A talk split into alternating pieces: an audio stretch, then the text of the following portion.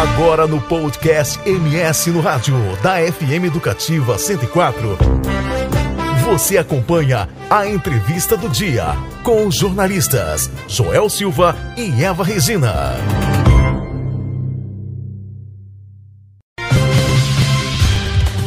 A entrevista do dia.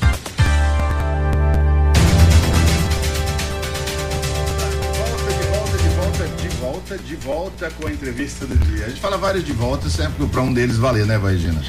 É verdade. Mato Grosso do Sul encerrou o ano de 2021 com a criação de mais de 36 mil postos de trabalho com carteira assinada, de acordo com dados do Ministério do Trabalho e Previdência. E 2022 promete ser ainda melhor. Setores prejudicados com a pandemia, como comércio e serviços, estão voltando a contratar.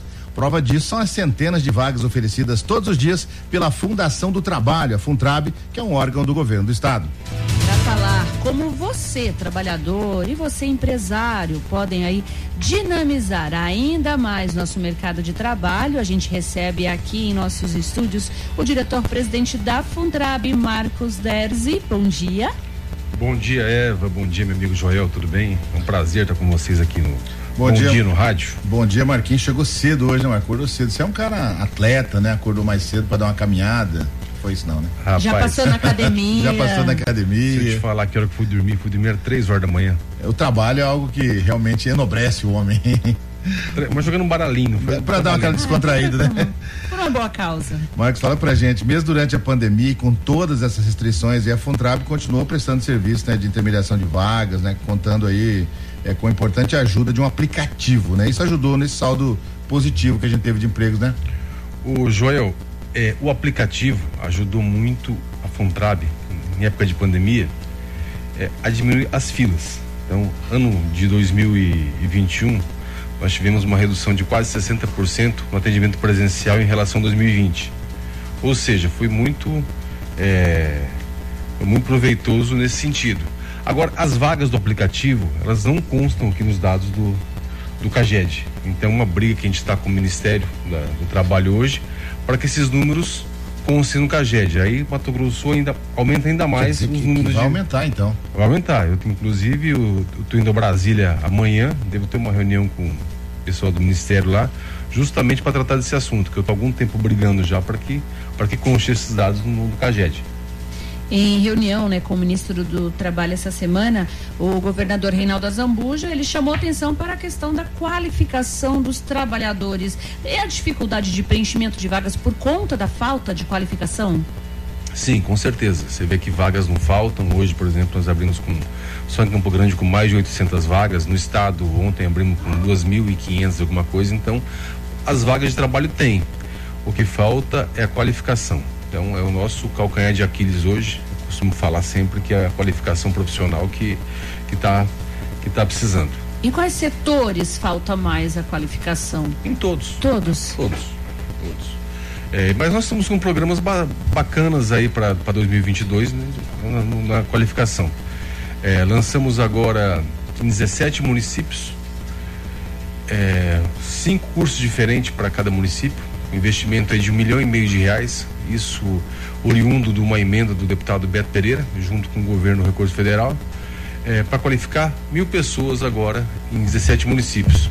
Fora um recurso que o governo do estado está nos disponibilizando agora para qualificação também. Esse número deve triplicar agora para 2022. E fora também as parcerias que a gente tem com o Sistema S. A gente percebe, Marcos, não é de hoje, né? O que, o que a reclamação sempre do empresário, daquele que vem para cá, é que ele precisa de mão de obra qualificada, né? E, e, e, esse avanço tecnológico, cada vez mais a gente percebe que a tecnologia vem entrando em, em, diversos setores, inclusive no agropecuário, né? Que é forte no nosso estado. Como é que vocês estão vendo isso? É, Joel, a tecnologia vem para em todos os setores, né?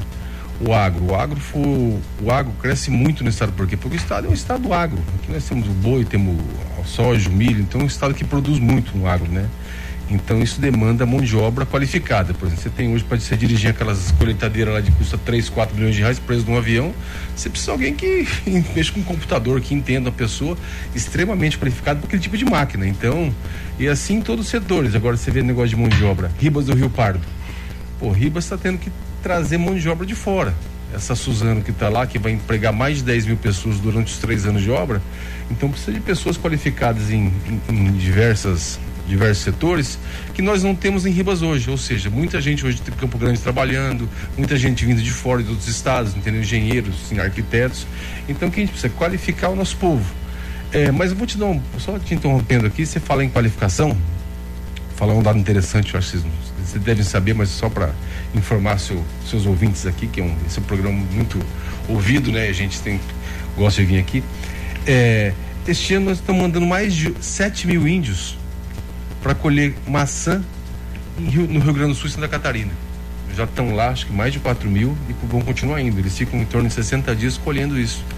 E, e nós temos um programa bacana também para qualificar esses índios, porque a cada 25 índios que vão colher maçã, é, precisa de um, um, tratorista. Ou seja, você pega 7 mil e pouco, seriam 300 tratoristas que precisavam ser qualificados. Então, esse ano nós temos um programa de qualificação indígena. E não só para trabalhar fora do estado, para trabalhar no nosso estado também. Ainda falando em qualificação, é mais difícil para, para os mais jovens né, terem essa qualificação. Muitas vezes pesa a questão também da experiência. Como contornar, sei lá, um bom currículo, o jovem conhecer suas habilidades? Eu acho que o jovem tem que se é, fazer curso. Temos diversos cursos aí, não só na, pela Fundação Você pega o Sistema S, tem milhares de cursos gratuitos. Eu acho que o, o jovem tem que se capacitar, porque o que você fala, experiência conta. Né? Você pega, você vai ouvir um. Tipo no, no aplicativo nosso, nós temos hoje quase 70 mil currículos cadastrados atrás de uma vaga de emprego, tá? Então, olha o número, 70 mil.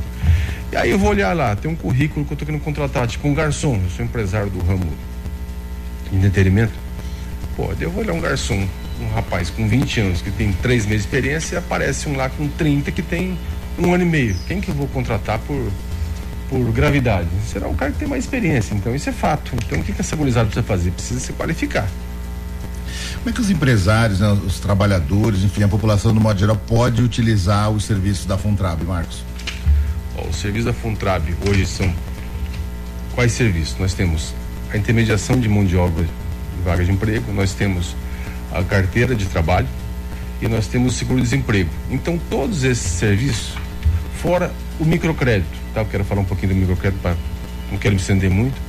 O microcrédito e os cursos de qualificação. Então, mas é muito fácil, é só o cidadão pegar, baixar o aplicativo MS Contrata Mais, tá?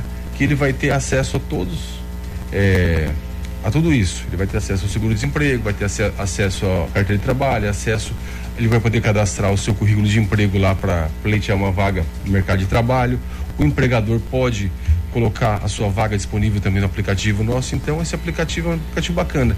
E a pessoa que está hoje querendo tomar o microcrédito, que foi lançado pelo governo do estado no passado, é, ele pode também fazer o pré-cadastro no aplicativo. A gente falava no início da entrevista, né, sobre a expectativa para 2022, que esses números podem melhorar ainda mais. Como é que estão os trabalhos, né? O que vocês estão imaginando para esse ano? Ó, oh, eu acho que pode melhorar e muito. Você tem uma, uma, uma noção? A relação nossa 2020, 21 para 20, nós tivemos um crescimento de 463%, tá? De postos de trabalho do estado. Então, a projeção é que 2022 seja, seja ainda mais. O porquê? Porque o nosso estado está tendo muito investimento do governo. Então, o governador Reinaldo está eh, investindo muito, o secretário Eduardo Rido está lançando obra no, no estado todo. Você vê, nosso estado está um canteiro de obras. Não tem município que você não passa que não está tendo um asfalto, uma escola, um, um, uma drenagem. Então, isso que gera emprego. Por isso que Mato Grosso do Sul hoje nós estamos fechamos 21 em terceiro menor índice de desemprego do país, com 7,6%. Isso é uma maravilha. Enquanto a média nacional foi de quase 14, nós com 7. Então, pô, isso é muito bom. Por quê? Porque o Estado está um Estado pujante que está com investimento. Então, a gente tem que agradecer ao Estado que nós moramos e agradecer ao governo que está dando esse apoio para a população. Marcos, você falou aí do, do, do microcrédito, quer dizer, é, é mais uma, uma ferramenta né, que, que a população tem, tem acesso em um momento complicado como esse. É um crédito que, que muitas vezes é, é o que dá o, o, o impulso né, para o pequeno empresário. Né? Isso. É, Joel, o programa foi lançado no passado, tá? É um, hoje é um programa de Estado que a gente fez. Criamos na época um fundo garantidor, tá? Onde as instituições financeiras usariam o próprio recurso para emprestar o tomador e o Estado garante 100% desse empréstimo. Sendo que o tomador pode pagar também esse empréstimo em 24 vezes sem juros. Ou seja, você, Joel, pegou lá 10 mil reais, você vai pagar 10 mil reais em 24 vezes. Com seis meses de carência mais 18 ou 24 direto. Ano passado aconteceu um entrave nesse microcrédito. Aí muitas pessoas, pô, porque eu me cadastrei e, e, e, não, e não consegui tomar o crédito, e muita reclamação. O que aconteceu ano passado, Joel? Eu quero até explicar aqui. Quando foi criado a, o projeto de lei, a Selic estava 3 ponto alguma coisa. E a nossa taxa, taxa de repasse do fundo para as instituições financeiras que fossem operar o crédito estava com 6%. Até ser feita a regulamentação da lei, que foi outubro, a Selic já tinha estourado. Ou seja, a Selic chegou no final do ano 9,25. Aí os bancos que são credenciados conosco hoje, é, falaram, pera um pouquinho, você vai me dar 6% ao ano para eu emprestar o meu dinheiro, sendo que a Selic está 9,25%. O que aconteceu? Os bancos de fato cruzaram os braços e o negócio ficou meio trancado. Aí houve uma mudança no, através do decreto do governador agora em janeiro, onde esse repasse para os bancos ficou muito mais atrativo. Hoje o Estado repassa Selic e mais até 12% ao ano para os bancos, ou seja, quase triplicou em relação ao ano passado. Agora os bancos vieram com apetite tá? muito grande em cima desse microcrédito, que vai dar quase 1,7, 1,8 para o banco ao mês, sendo que ano passado era 6 ao ano. É, então, desses 17 mil cadastros que nós temos lá, nós já temos quase 9 mil deferidos. Tá? O que, é deferidos? A Fundação do Trabalho só faz o seguinte: você faz o, o, o cadastro pelo aplicativo, a gente analisa se a pessoa está apta perante a lei ou não a tomar o crédito. De lá, nós encaminhamos os nomes para as instituições financeiras para, que elas, para que elas façam as análises de crédito. Então, essa análise não sei eu faço. Então, se você, Joel, está pedindo lá, o nosso limite hoje era 30 mil ano passado, esse ano para 33 mil, tá? Limite. Pessoa física, jurídica, é, MEI e microempresários. Portanto, que não fatura até de mais de 400 mil ano. E pessoa física, a pessoa tem que pegar o recurso para empreender. Não pode pegar o recurso para pagar uma conta de água, de luz ou pagar o vizinho que está devendo. Então, nesse questionário, nesse onde ela vai é, fazer o preencher o pré-cadastro no aplicativo, ela vai falar para que ela quer recurso, ela vai falar quanto que ela quer de recurso. Aí nós analisaremos, ó, essa pessoa está apta a ler, vamos deferir, vamos. Banco, agora analisa o crédito dela. Então as pessoas, assim, estou tendo muito problema também com isso.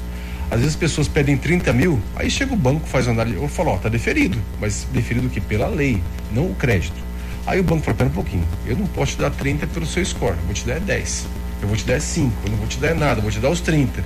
Aí as pessoas ficam meio frustradas, mas eu quero dizer o seguinte: não é culpa do governo essa análise de crédito, quem faz é o banco, porque o recurso é do banco. O governo apenas criou um fundo garantidor pro, pro tomador, pro, pro, pro tomador. Se você, Joel, o que eu te falei agora, se você não pagar o banco, eu sou governo, eu pago. Entendeu? Tô te garantindo, mas agora eu não posso garantir para você que você vai receber o tanto que está pedindo. Porque às vezes está com score zero, o banco não vai te dar nada. Porque por mais que eu garanta para o banco os 100% do crédito, o banco tem um regulamento do Banco Central lá que ele tem que fazer uma análise. Entendeu? Então isso está dando muito problema para mim. As pessoas, ô oh, Marcos, porra, eu pedi lá até agora e, e, nada, o banco negou, o banco só deu metade. Então, o que, que o governo fez? Criou uma linha de microcrédito, um fundo garantidor de 30 milhões de reais.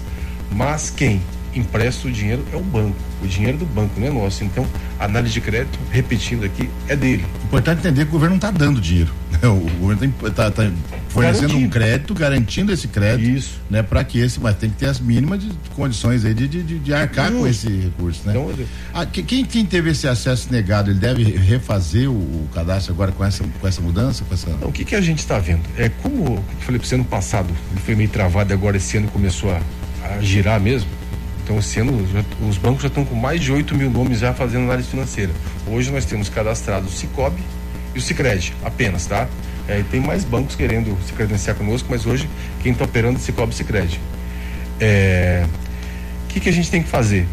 Essas pessoas que forem, por ser agora negado o crédito, o que, que é a? Pegar lá na frente, lá na frente, eu falo, na frente já já. Tá acabando o tempo, né? Eu já estourei, não, tá tranquilo. Né? Eu já estourei o tempo aqui. Eu nos, como eu estou nos assistindo aqui, eu não vi o então, tempo cuidando do tempo. 7h58. então tá, mas eu estou, para finalizar, Joel, Então, é, essas pessoas que não vão conseguir ter acesso ao crédito agora por que estão com score, estão negativados, vamos fazer o quê? Nós vamos, é, junto com o PROCON, junto com o Serasa, chamar e fazer um mutirão de negociação de dívidas, entendeu? Uma pessoa sair da, da, do vermelho, voltar a entrar no azul e voltar a pleitear o crédito. Porque o que eu te falei, infelizmente não é o, o governo que dá o crédito, o governo avaliza o crédito. É diferente. Então, eu que o cidadão entenda isso. A gente está avalizando o seu crédito, mas portanto que o, o banco aprove -se o, o que o banco aprovar. Tá? É isso, gente. Conversamos aqui com o Marcos Deres, né, diretor-presidente da Funtrab, falando a respeito de vários, de várias situações, sem dúvida nenhuma, que colocam a população aí em, em situação de, de, de, emprego que a gente vê tão difícil, né, Eva? Também a questão do microcrédito. Marcos, obrigado pela sua participação e vamos trazer sempre mais informações aqui para a galera que está na, na, nossa. Obrigado, Eva, pela sua simpatia. Obrigado, Joel. Quase um prazer sexual. Inenarrável. Entendeu? Obrigado. Estamos à disposição sempre aí. Você conferiu a entrevista do dia com Joel Silva e Eva Regina no podcast do MS no rádio da FM Educativa 104.